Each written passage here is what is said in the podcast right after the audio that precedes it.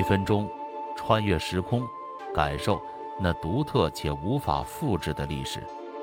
欢迎订阅老宋观世界旗下老宋讲史。大家好，我是老宋。今天我们聊下重男轻女的古时候，为何会有一段争相生女儿的时期？待妃子如果得到皇帝的宠幸，整个妃子的家族都会跟着提升地位。因此，在历史上的汉朝时期，民间生女儿的热潮一度盖过了生男孩。看到这里，人们的第一反应就是中国人重男轻女的封建思想造成的。但是你知道吗？中国在古代有相当长的一段时间里，社会上普遍是重女轻男的。谚语“生男勿喜”。生女勿悲，就是对这种现象最好的劝。一千多年以前，汉武帝刘彻即位后，好几年没有儿子。他的姐姐平阳公主对这件事很是关心，就特意挑选了十几个美女藏在家里。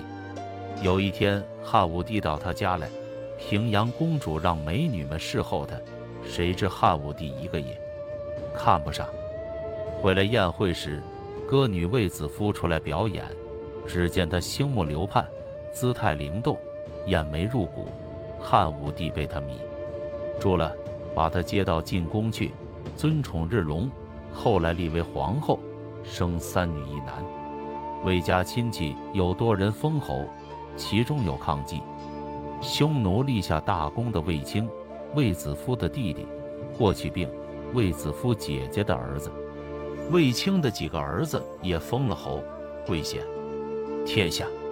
因此，民间流传谚语说：“生男勿喜，生女勿悲。”另外，在盛唐玄宗时期，杨贵妃生前十分受宠，其亲戚也是十分的荣盛，其三个姐姐都被封了夫人，都贵为一个小王国的女主人。她的哥哥杨国忠也是独揽朝政多年。白居易在《长恨歌》中便有这样的感慨：“后宫佳丽三千人，三千宠爱在一身。金屋妆成娇侍夜，玉楼宴罢醉和春。姊妹弟兄皆列土，可怜光彩生门户。遂令天下父母心，不重生男重生女。”好，本期的分享到这里就结束了。